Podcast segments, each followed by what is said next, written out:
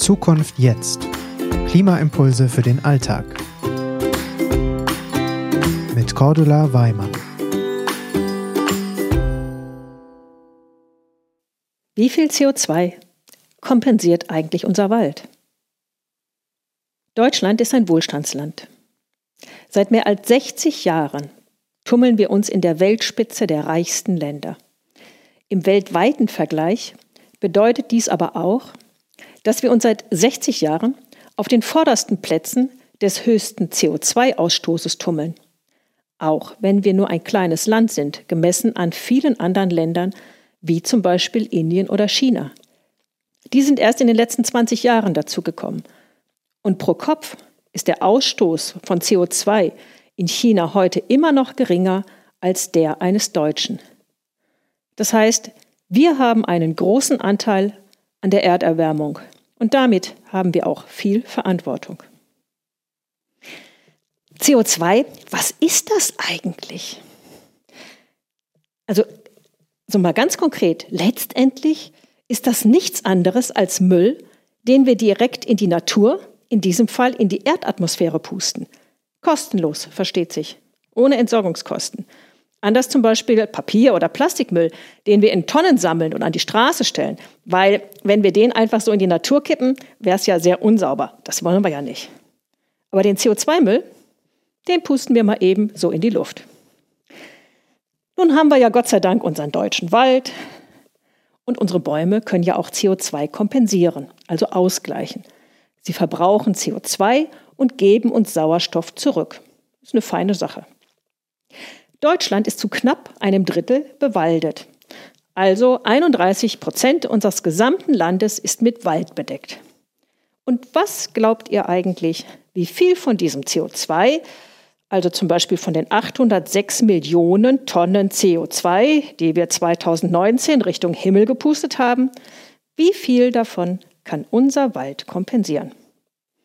Hm? Schätzt mal. 60 Prozent, 40, 20, 10, ne? Mhm.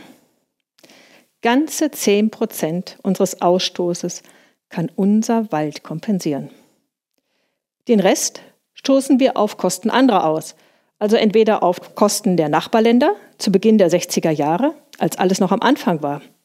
Oder jetzt, wo viele Staaten viel CO2 produzieren, jetzt auf Kosten unserer Kinder. Das ist also so, als wenn wir ein Produkt kaufen und dann zahlen wir 10% an und sagen, oh, die andere Rechnung, den Rest schicken Sie bitte meinen Kindern, die bezahlen das dann. Und das machen wir bei jedem Produkt. Denn unsere Kinder, die zahlen die Kosten für die Klimawende. Und sie bezahlen sie auch mit einer Erde, die sich mächtig im Umbruch und damit in Unruhe befinden wird. Wir haben nämlich mit Beginn der Industrialisierung das Wachstum auf dramatische Weise überbetont und uns damit immer mehr von unserer Lebensgrundlage der Erde abgekoppelt. Unser Bruttosozialprodukt hat sich seit 1980 verdreifacht, in nur 40 Jahren. Das heißt, wir belasten die Natur dreimal stärker, wir beuten sie dreimal mehr aus. Aber bist du auch dreimal glücklicher als 1980? Ich nicht. Wir konsumieren und reisen in einem Ausmaß, wie sich kaum ein anderes Land leistet. Und würden alle Länder oder alle Menschen dieser Erde so leben, dann wäre unsere Erde schon längst kollabiert. dennoch sind viele von uns ständig unzufrieden, beschweren sich, knöttern. Wir leben ein Luxusleben, das anderen Menschen dieser Erde nie vergönnt sein wird. Und dennoch wehren sich viele, an diesem hohen Lebensniveau nun was zu verändern. Schon oft wurde sich heftig gegen neue Regeln oder auch Verbote gewehrt. Und am Ende waren sie ein Segen, ein Gewinn an Lebensqualität. Ich denke da an die Proteste der Händler und Autofahrer, als die ersten Fußgängerzonen aufkamen und die Autos verbannt wurden. Heute der absolute Gewinn einer jeden Stadt. Proteste gegen Tempo 30 in der Innenstadt. Heute ein Gewinn an Entschleunigung. Oder die Rauchverbote in der Gastronomie und auf öffentlichen Plätzen. Die Gastronomie erahnte den Zusammenbruch.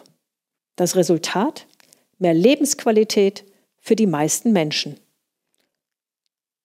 An Städten wie Kopenhagen kann man sehen, wie sehr die Lebensqualität einer Stadt steigt, wenn Autos aus der Innenstadt verbannt werden. Kopenhagen ist beständig unter den drei Großstädten mit der höchsten Lebensqualität. Oder wenn unsere Gebäude gut isoliert und mit Sonnen- und Windenergie beheizt und gekühlt werden. Welch ein Mehrgewinn für unsere Luft. Keine Abgase mehr aus Kohle- oder Gaskraftwerken. Wenn wir mehr Bus und Bahn oder Carsharing nutzen, es weniger Autos gibt und aus breiten Autospuren städtische Grüngürtel werden und kein Gestank mehr unsere Straßen erfüllt und Feinstaub unsere Lungen belastet. Wir Deutsche sind Weltmeister im Stöhnen, aber wir stöhnen auf höchstem Niveau. Kaum einem Land geht es so gut wie uns, und wir wehren uns mit Händen und Füßen, wenn wir uns nun mehr an das Maß anderer Länder anpassen sollen, nachdem wir jahrzehntelang auf deren Kosten gelebt haben. Warum wehren wir uns gegen so viel positive Veränderung? Das Leben ist Veränderung stetig im Wandel. Stillstand ist Rückschritt. Was hindert uns, nun voller Freude, sofort und mit Elan in diese viel schönere Zukunft zu starten?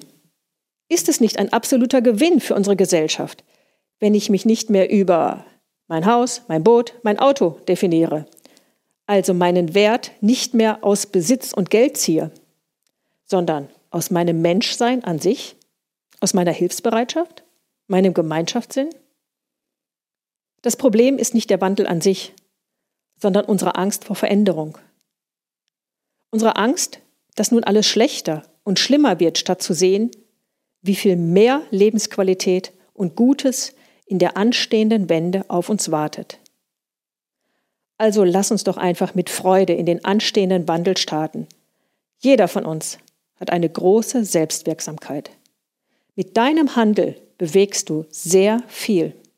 Was du alles tun kannst, das erfährst du in den anderen Podcasts auf diesem Kanal oder aber auf unserer Webseite oder den Webseiten der anderen For Future Gruppen. Es ist für jeden was dabei.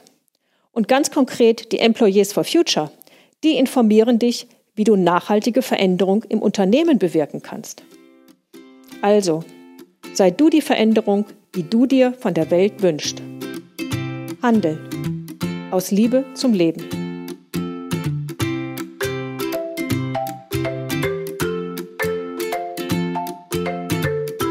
Zukunft jetzt ist eine Gemeinschaftsproduktion der Omas for Future und der Employees for Future in Zusammenarbeit mit Projector. Weitere Informationen, wie du uns unterstützen kannst, findest du in den Show Notes.